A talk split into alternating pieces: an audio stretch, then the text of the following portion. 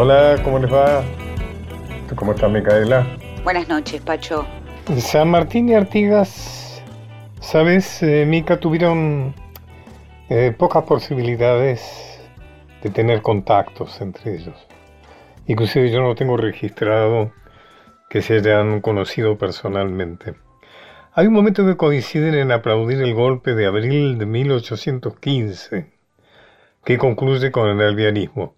Es el golpe que da Álvarez Tomás, eh, que es nombrado director supremo sustituto, señalándole textual que la voluntad del pueblo de Mendoza es idéntica a la del de Buenos Aires, a negar obediencia a un gobierno tiránico.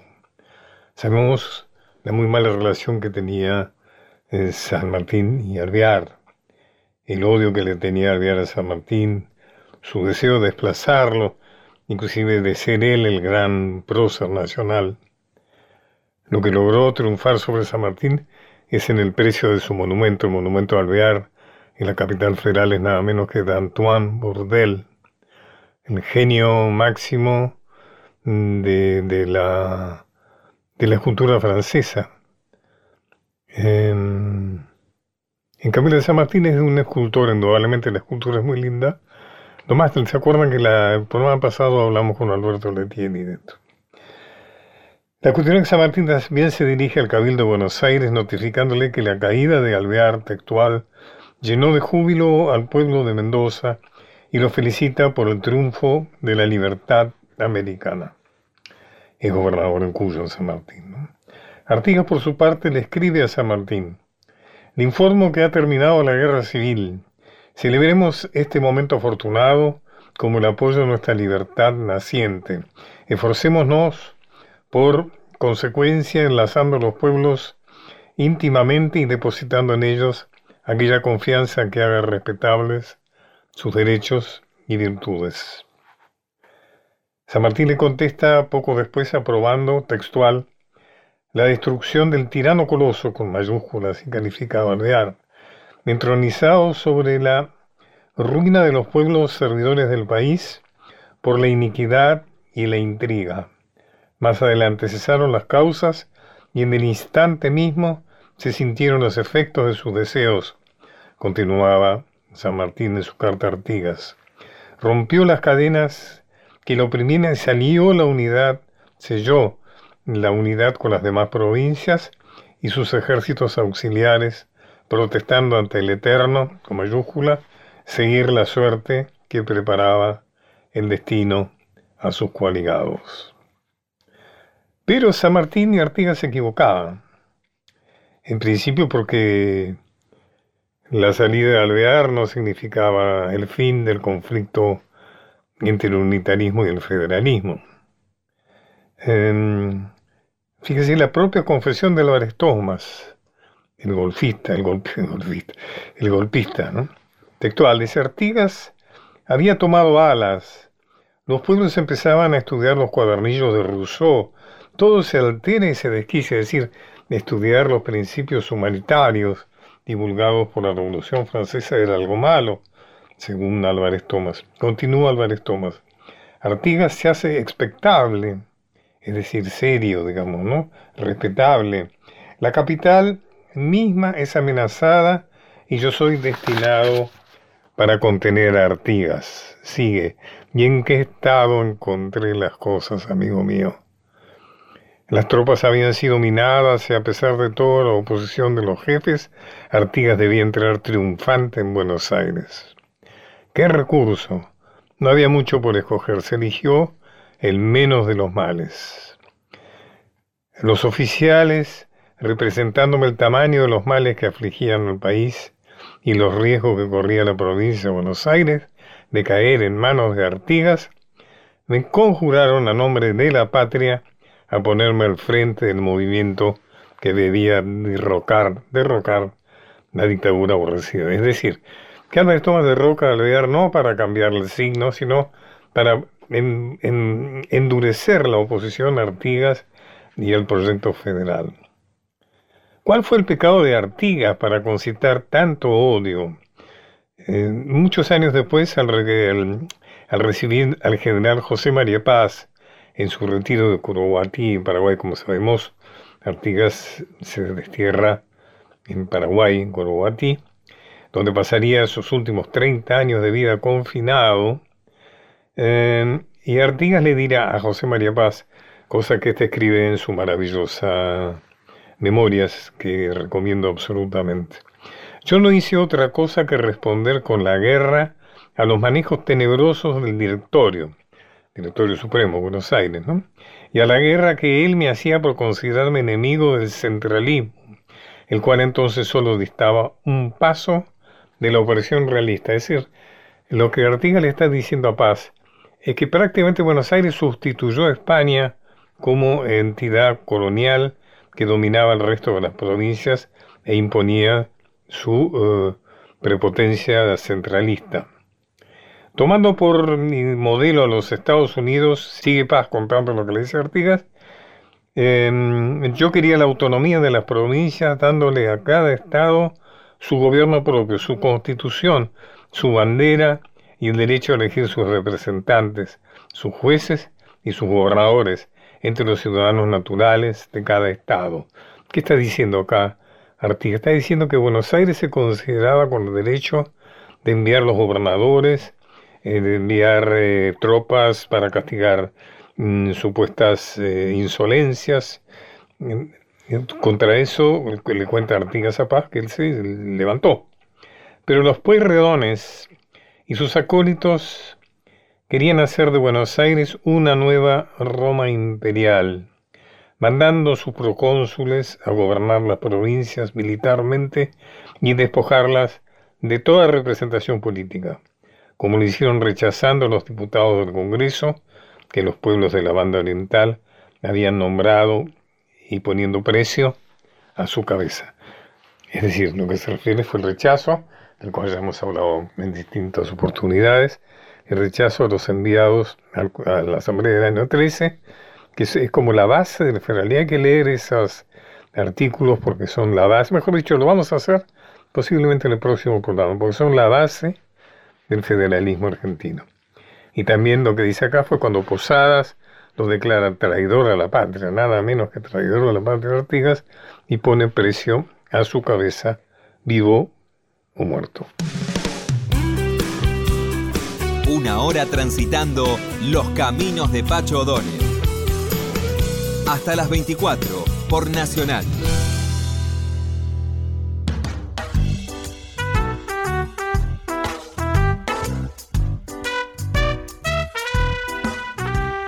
Micael, ahora vamos a hablar sobre un tema que tiene mucho que ver con la mujer. Y como estamos justamente transmitiendo música eh, de, una mujer que ha trabajado mucho el tema femenino, sobre todo el tema femenino y lo relacionado con, lo más eh, cultural, folclórico, diríamos, de, nuestra, de nuestra cultura. Bueno, te propongo que empecemos entonces esto con una buena música que digamos. Muy bien, Pacho. Esta noche nos va a acompañar Charo Bogarín con su música, con su voz tan potente y en este caso con una versión de Volver a los 17 de otra mujer tan representativa de nuestra cultura latinoamericana que es Violeta Parra. Ok, como siempre, buena elección.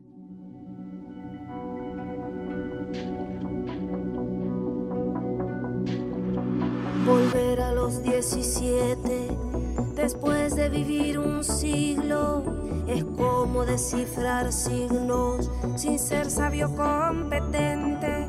Volver a ser de repente tan frágil como un segundo. Volver a sentir profundo como un niño frente a Dios. Eso es lo que siento yo en este instante fecundo.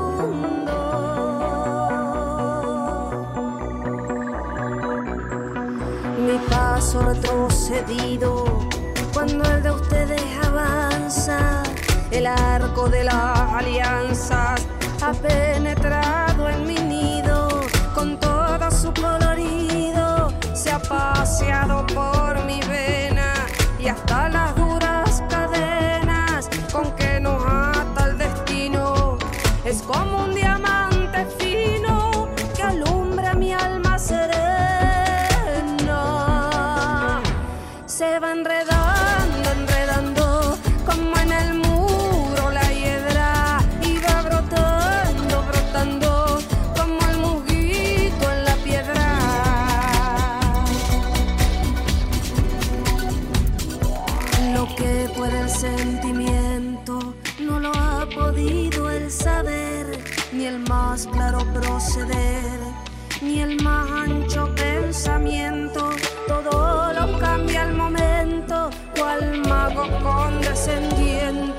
nos aleja dulcemente de rencores y violencias.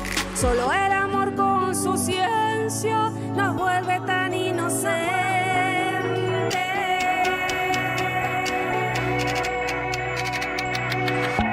El amor es torbellino de pureza original, hasta el feroz animal susurra su dulce trino, retiene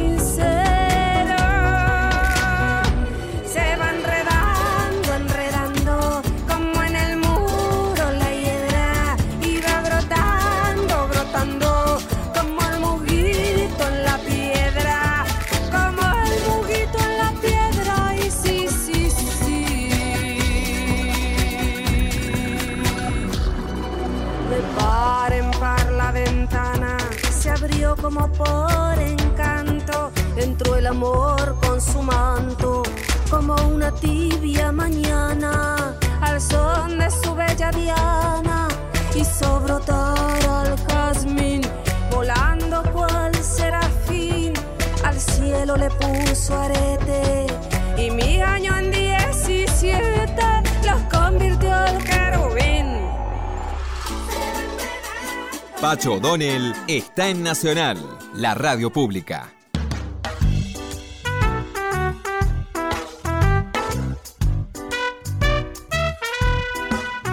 Voy a hablar con Lucía Cabano. Lucía Cabano, me hace, hace poco leí un artículo que me sorprendió, me gustó mucho y por eso mismo no quise dejarla fuera de este programa. ¿Cómo estás, Lucía? Hola Pacho, buenas noches. Muchas gracias por la invitación. Un honor poder compartir con vos este espacio. No recuerdo bien el nombre de tu trabajo, a ver, porque era un nombre largo, medio difícil. Sí, es un nombre largo y complicado. Se llama Androcentrismo y Espacio Público, análisis exploratorio sobre la subrepresentación femenina en la nomenclatura urbana de la Ciudad Autónoma de Buenos Aires.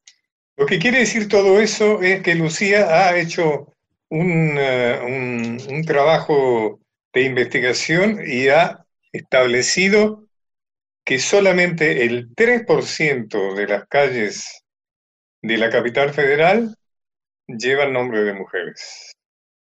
Exactamente, Pacho. Lo Eh, cual, hice- en cambio, el otro 97% está dedicado a, bueno, la enorme mayoría a hombres y a otras a situaciones más abstractas, pero solamente, como yo vengo y sostengo la corriente revisionista, es decir, la versión historiográfica nacional, popular, federal iberoamericana, que una Ujú. de las eh, revisiones que se propone, que se propuso eh, sobre la historia oficial, la historia liberal que se escribieron cuando la oligarquía porteña, centralista, antipopular, etcétera, venció a las provincias finalmente de las guerras civiles, algo de lo que le faltaba realmente a esa historia oficial, la historia que siempre nos han enseñado, que nos han contado, son las mujeres.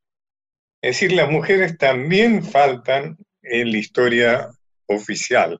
Últimamente a instancias, bueno, de todo el trabajo nuestro que venimos haciendo desde hace tiempo, de mis antecesores, ¿no es cierto?, de migrantes como Ujú. mm, Pepe Rosa, Caraberini Ortiz, Jaureche, etcétera, los grandes pensadores argentinos, digamos, esto se ha ido corrigiendo en alguna medida.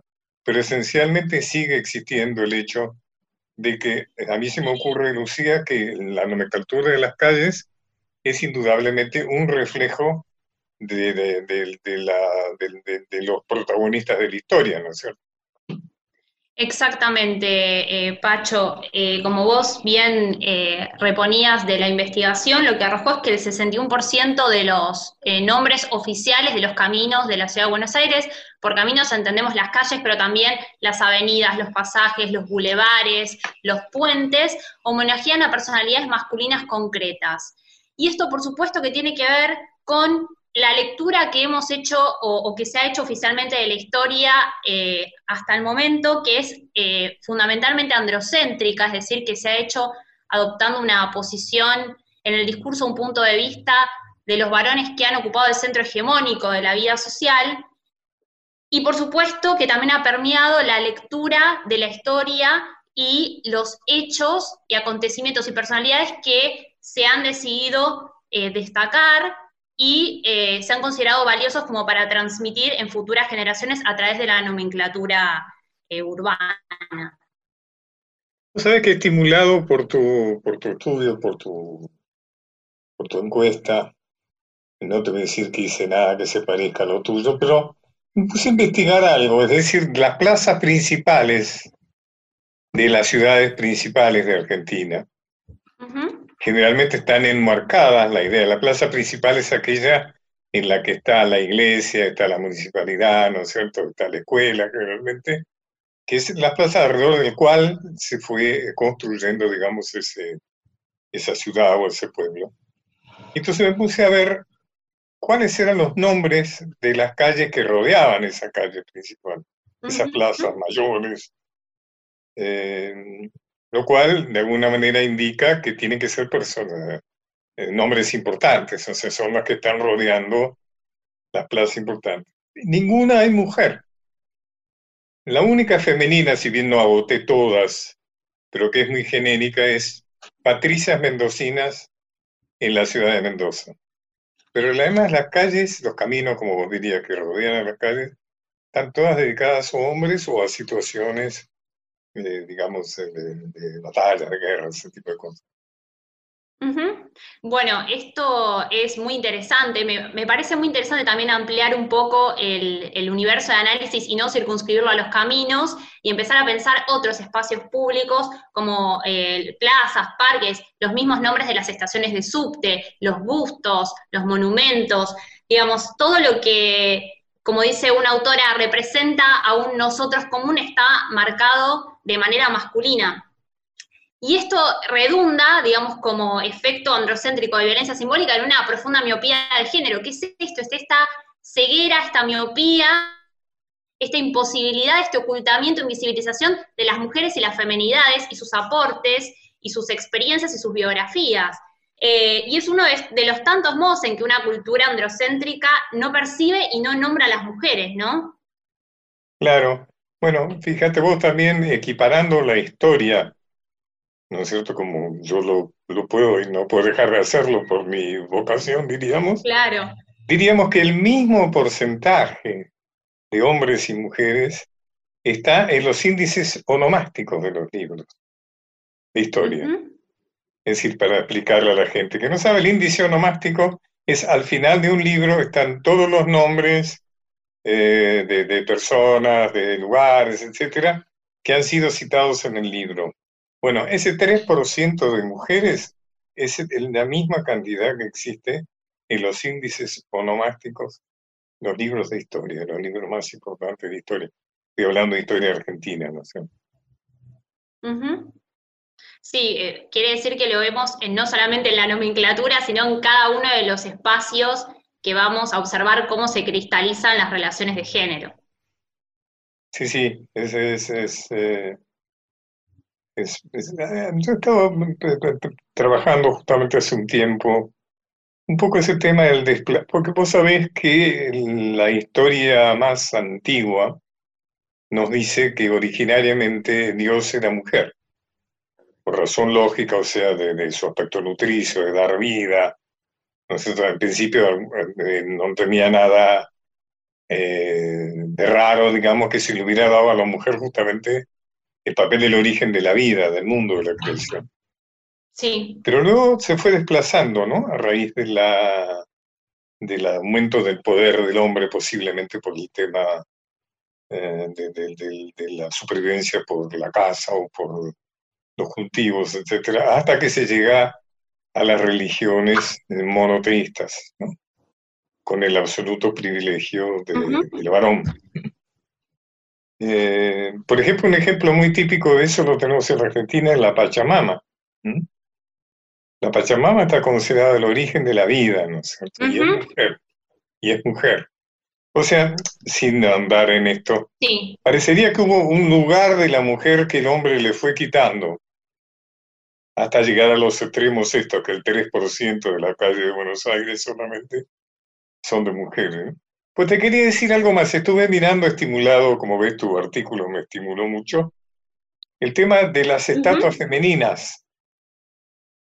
En general son estatuas de abstracciones, es la bondad, la belleza, sí, la patria, ¿no?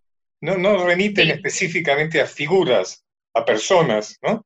Como son las estatuas masculinas, que son el doctor tanto, el profesor tanto, el presidente. ¿sí? Las estatuas femeninas, totalmente. en general, remiten a abstracciones, no a personas concretas.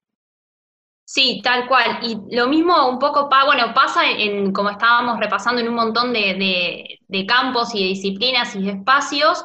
También, por ejemplo, otra temática que exploré un poco, el puente de la mujer. El puente de la mujer no es una, no representa una mujer, representa a un varón, a una pareja de tango, donde el mástil es la figura masculina, ¿no? Entonces también eh, cuando eh, incluso hay monumentos que buscan homenajear a la mujer como colectivo, como abstracción, tiene que aparecer esta referencia masculina como si la mujer fuese, una vez más, lo otro del hombre, ¿no? No se puede pensar a la mujer escindida de eh, la masculinidad. Lucía, yo tengo, yo lo conozco a Calatrava, no he podido comunicarme con él, eh, Sí, porque yo tengo la impresión de que este monumento nunca fue pensado como homenaje a la mujer. para la mujer, No, puede ser. estoy seguro, porque yo conozco la obra previa de Calatrava y hay varias, este, este es como un estilo de un monumento Sí. bastante repetido en él. Sí, es una... Pero además hay algo que a cualquiera se le da cuenta. Es un instrumento, es un monumento absolutamente fálico, absolutamente fálico. en el sí. que el falo está en el grado de la erección masculina. Es decir, el ángulo que tiene el falo es el ángulo de la máxima erección masculina. O sea, no puede ser más masculino. O sea, lo que pasa es como que la idea fue hacer de ahí algo que tenga que ver con la mujer. Bueno, vamos a ponerle monumento a la mujer, ¿no?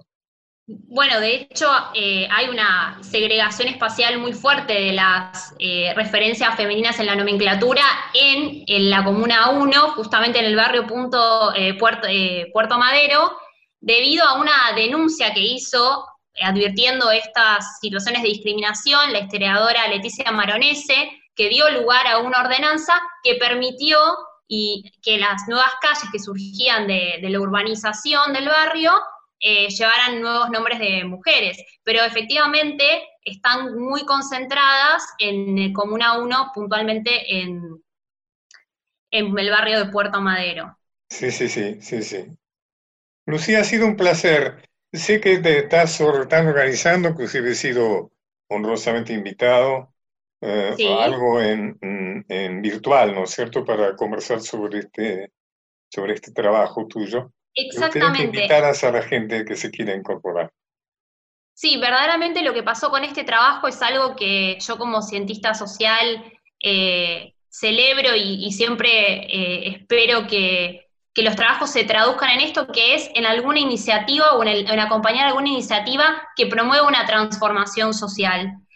Eh, y esto está eh, dando sus frutos y en el marco de mi participación como representante del Consejo de Profesionales en Sociología, en el Consejo de Planeamiento Estratégico de la Ciudad, en el COPE, este año junto a la Asociación de Mujeres Jueces, AMJA, puntualmente a Sandra Guanino, hemos elaborado un proyecto de ley que eh, tiene por finalidad modificar la ley número 83 de nomenclatura urbana para incorporar los principios de equidad y paridad de género fundamentalmente en los procedimientos de elección de los nuevos nombres de los espacios públicos de la ciudad.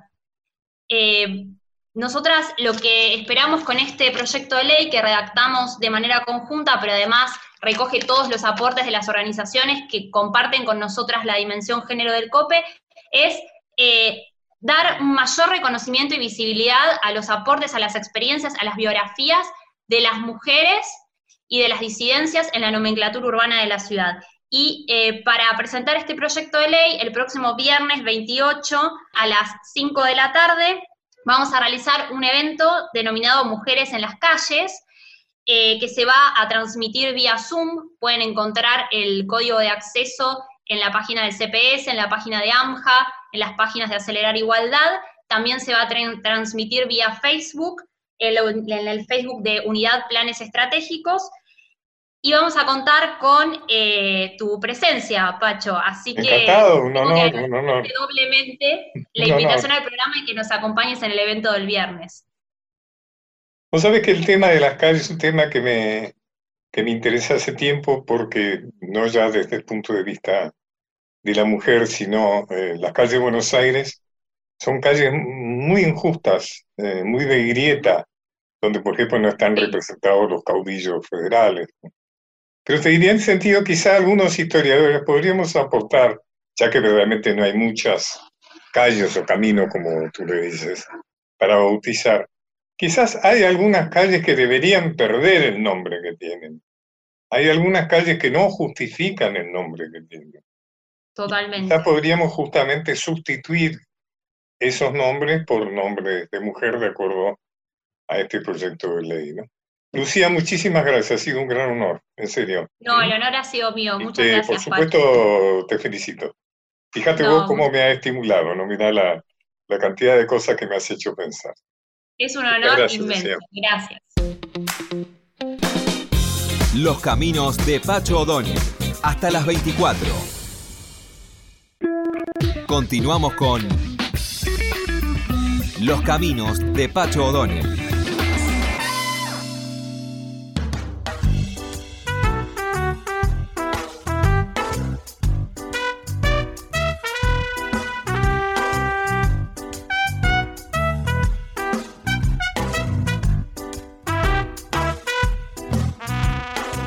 Micaela, querida, aquí estamos, bueno, hemos empezado con música de Charo Bogarín. Así es. Y justamente con ella estamos aquí y con el gran Juan Palomino, inolvidable dorrego de una obra mía, La Tentación.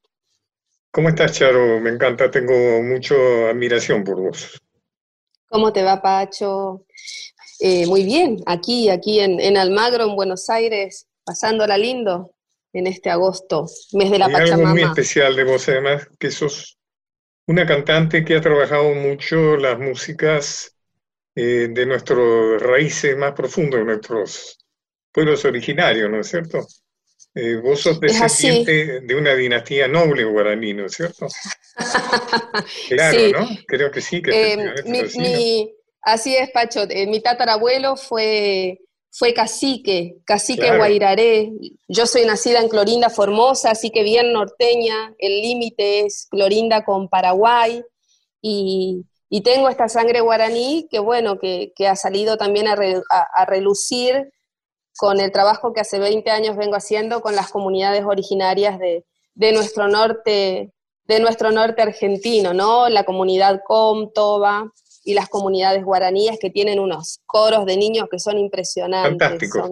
Vos sabés que hay una canción tuya que yo la escucho y la escucha, que es lo que tengo. Bueno, Pacho, te cuento la historia de esta canción, es una historia de amor, habla justamente de este tipo de amor que hace ya dos años venimos consumando con, con, mi amor, con Juan Palomino. Eh, es muy intenso, por lo menos por lo que se ve en Instagram, es muy intenso. es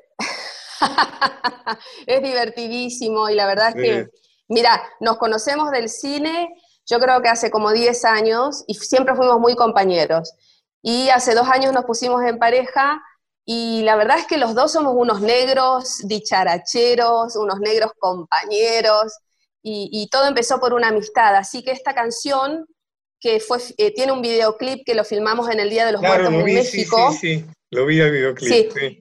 Esta canción tiene el espíritu de nuestro amor, ¿no? Que es, es un amor muy, muy alegre, muy divertido, muy de compañeros, pero aparte que tiene que ver con esta época en donde los hombres se están deconstruyendo. Entonces yo digo, bueno, te veo haciendo la cena, te veo limpiando la casa, te veo cuidando los niños, ¿no? Como todo un, un rol que han asumido los varones de ahora.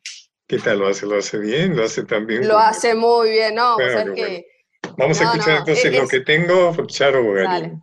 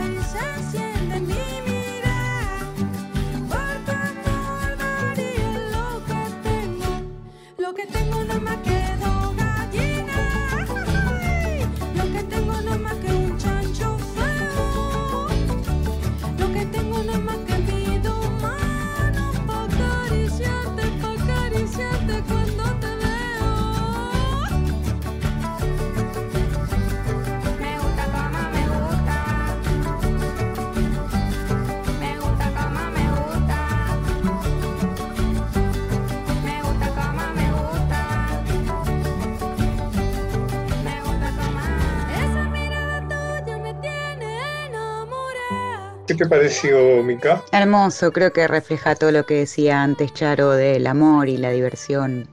Muy bonito.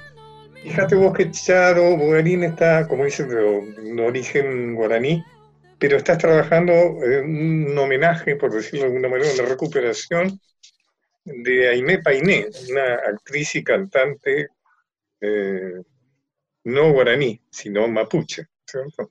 Exactamente, Pacho. Se estrenó este domingo 22 de agosto eh, por la plataforma gratuita Contar, eh, la serie en cuatro capítulos de 20 minutos cada uno sobre Aimé Painé.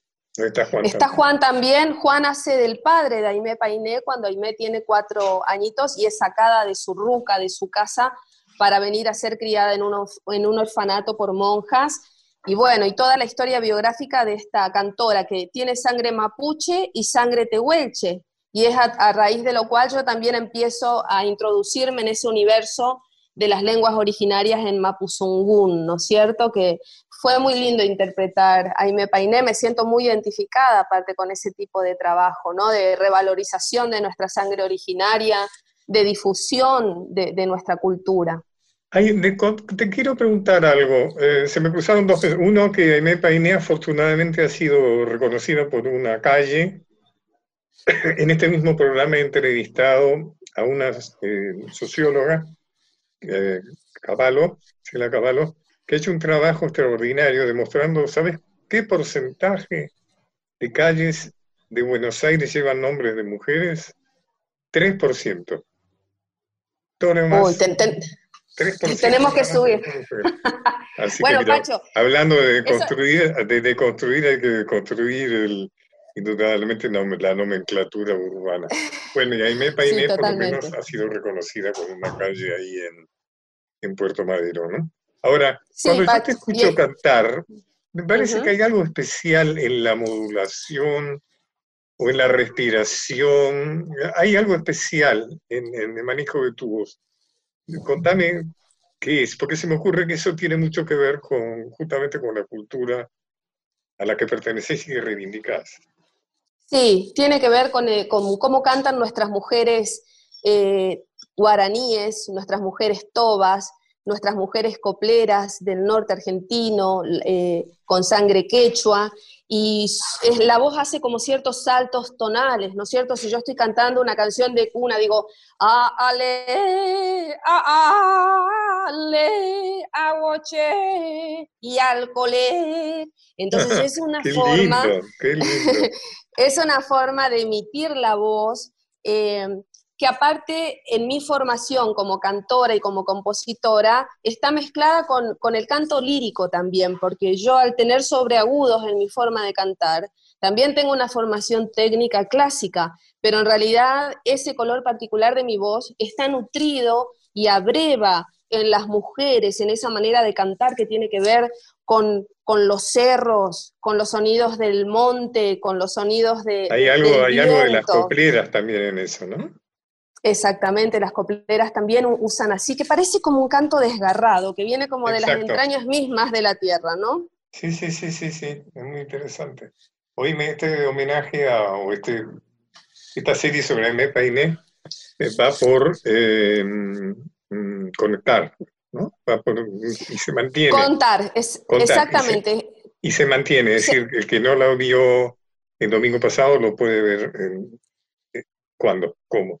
Exactamente, Pacho va a estar subido durante un año, durante un año en la plataforma Contar. Así que estamos muy contentos, sobre todo porque la cultura es un derecho humano y creo que al ser gratuito permitimos a la gente acceder a estos conocimientos de, quienes para nosotros son próceres de, nuestra cultura, ¿no es cierto?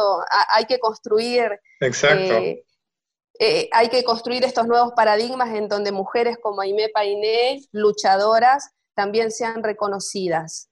Y que no les ha sido nada fácil. Para nada, imagínate que en los años 70 y 80 hablar de, la cultura originaria o lo hacías de una manera snob o excéntrica o lo hacías de una manera peyorativa diciendo son la barbarie o, son piezas de museo, no es, algo que esté vivo, ¿no? Curiosidades, ¿no? Curiosidades, son curiosidades folclóricas, diríamos, ¿no? Eh, totalmente. Quiero, quiero ahora pasar a, conversar con Juan también, pero antes te voy a pedir que por favor me elijas una canción tuya, quiero escuchar algo que vos elijas y que me haga la historia también. Bueno, el año pasado hice un disco homenaje a Mercedes Sosa, fue una invitación de su hijo antes de que Fabián Matu falleciera, me invitó a ser parte de los homenajes a 10 años de la partida de Mercedes Sosa el año pasado. Salió Legado, donde yo canto canciones que Mercedes Sosa interpretaba mezcladas con beats electrónicos. Podemos escuchar eh, de este disco Legado Razón de Vivir de Víctor Heredia, ah, Razón de Vivir donde aparece una especie de dueto virtual que yo hago con Mercedes Sosa porque nos pusieron a disposición las voces a capela de Mercedes Sosa. Aparece su voz, aparece mi voz y esta versión de Razón de Vivir para ustedes. ¿Qué es de Chicharo Bogarín, Mercedes Sosa? Vamos, Mica, ¿te parece? Vamos, claro que sí.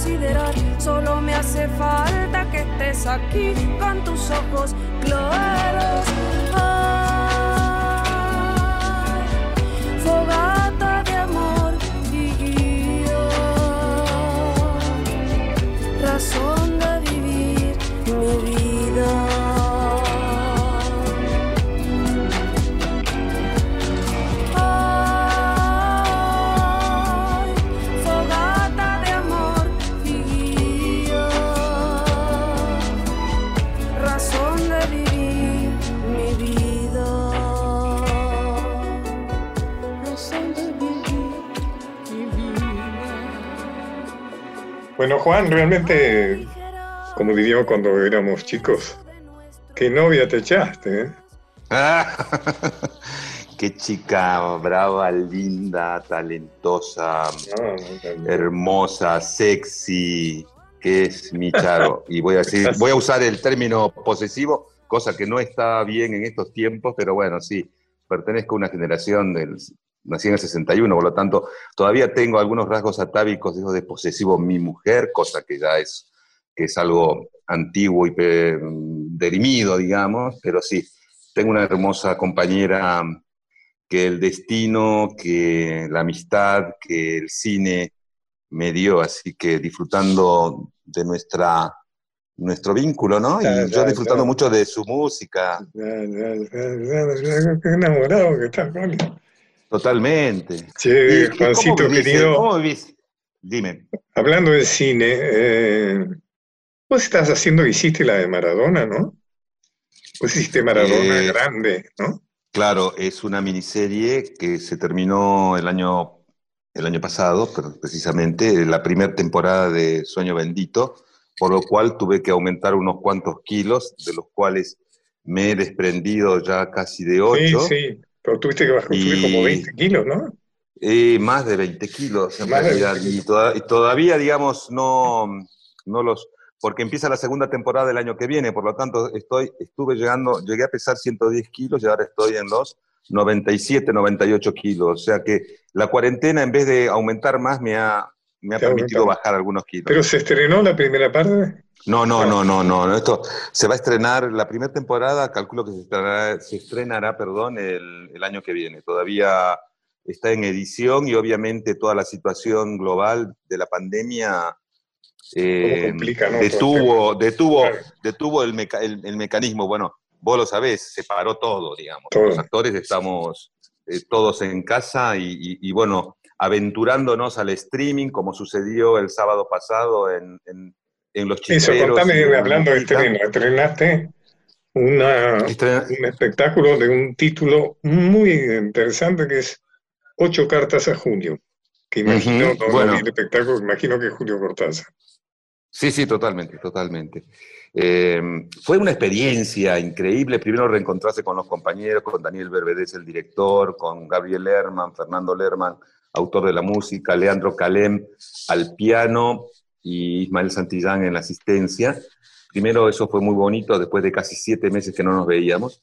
Y luego la experiencia del, del salto a, a hacer una obra de teatro que necesita del público vivo, porque el teatro es un hecho vivo, y tener las tres cámaras presentes y saliendo al aire, digamos, y que lo reciba el público del otro lado. Fue una experiencia gratificante, no dejó de ser una experiencia em, inquietante por, por- por- por lo nuevo, pero fue muy lindo y agradecido, obviamente, a que centros culturales abran sus puertas virtuales, como el Centro Cultural Mujica en Piedra 722 y el Centro Cultural Los Chisperos, que le están dando la posibilidad a, a cantantes, músicos, Hay que recomendar actores. a los chisperos, ¿eh? hay que recomendar.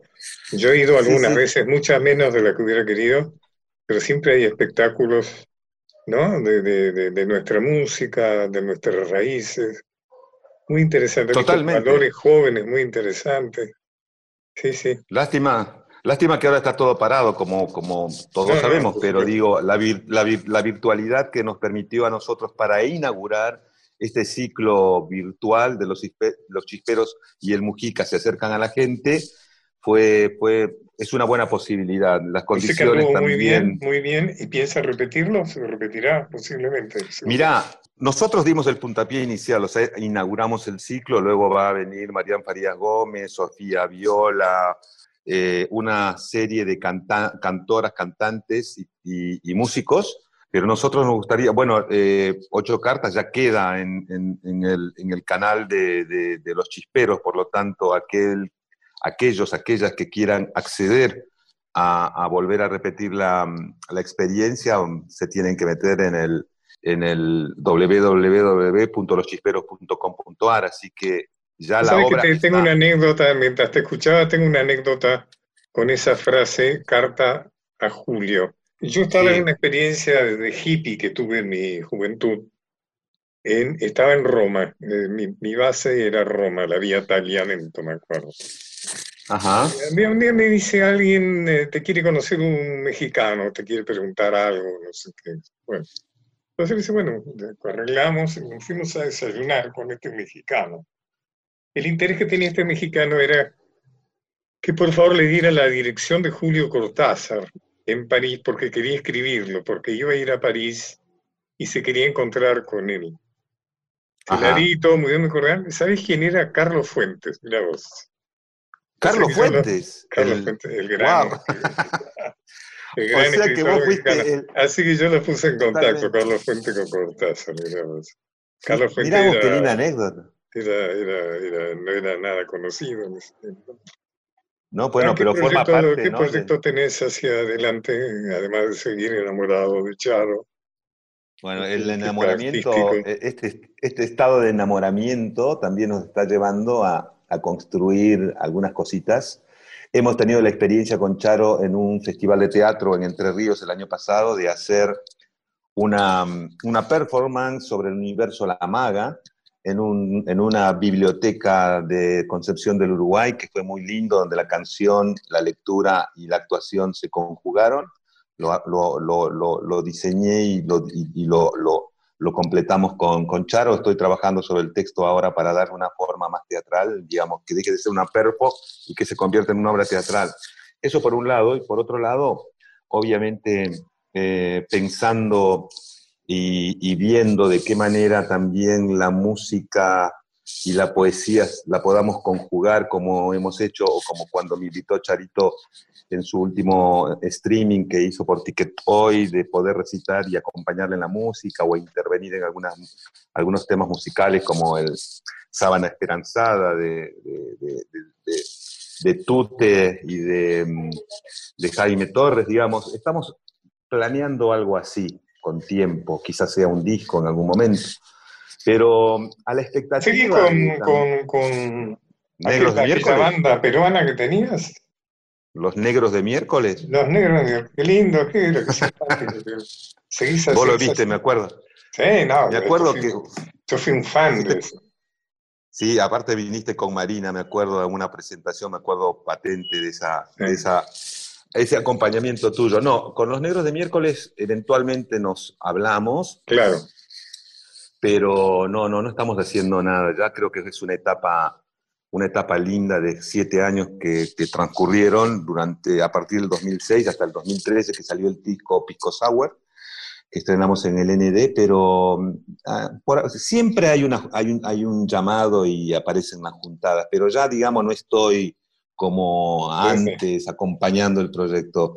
O sea que esperando el estreno de Maradona Sueño Bendito, continuando con, el hecho de, ver de qué manera también va a funcionar lo que estrenamos el sábado 22 pasado, Julio Cortázar en Los Chisperos, y mm, planificando también esto que, que recién te contaba, ¿no? A ver de qué, de qué manera podemos conjugar todo el talento, la musicalidad la voz de Charo con, con la poesía y con, Interesante.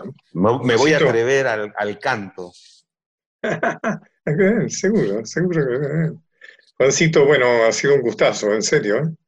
Eh, Igualmente. Eh, Micaela, una canción elegí yo, otra canción eligió Charo.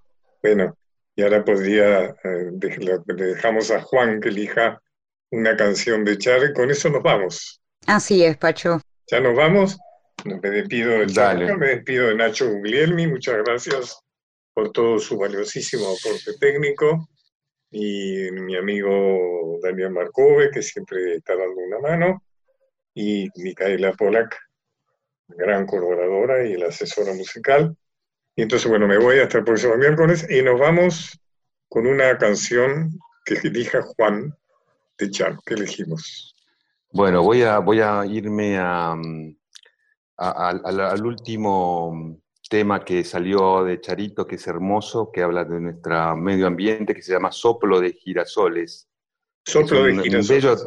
Un bello, tema de Charo que viene bien para estos tiempos. Abrazos. Abrazo, Pacho, abrazo a los oyentes también. Gracias por la invitación.